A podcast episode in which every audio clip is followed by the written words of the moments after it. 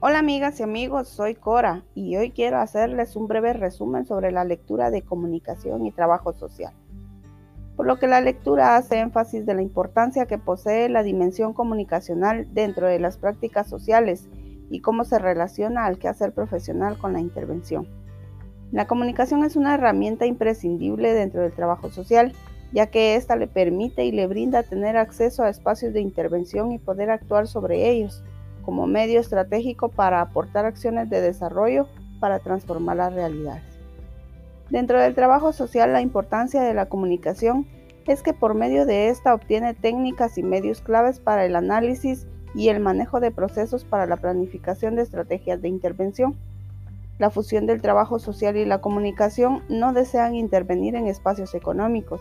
Estos tienen su objetivo y es abrir espacios para los menos favorecidos y luchar por las desigualdades promoviendo el respeto de los derechos humanos. La comunicación social y el trabajo social pretenden que con la fusión de las dos disciplinas se abran espacios de participación para que los que no tienen voz puedan exponer sus demandas, relacionando la sociedad, la cultura y la comunicación para hacer frente a las hegemonías dentro de los medios de masas comunicacionales. Debido a que los medios de producción, los que tienen el poder político y económico, tienen acaparados los medios de comunicación de masas, el trabajo social debe luchar por utilizar las herramientas comunicacionales para darle voz y visibilidad a los menos favorecidos. Actualmente, a niveles macro, meso y micro, nos encontramos inmersos en un proceso de transformación y reacomodamiento sociocomunicacional de largo alcance.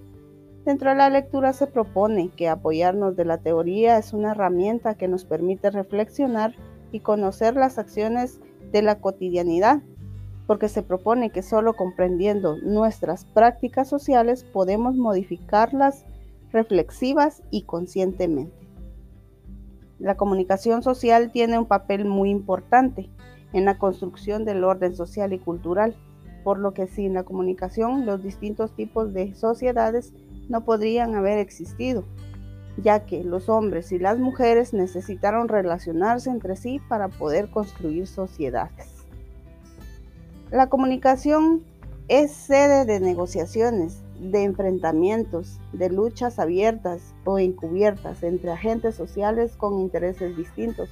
El espacio social visto como los campos particulares como un espacio de competencia y lucha pacífica o violenta, en el cual quienes ocupan posiciones tratan de mantenerlos o mejorarlas.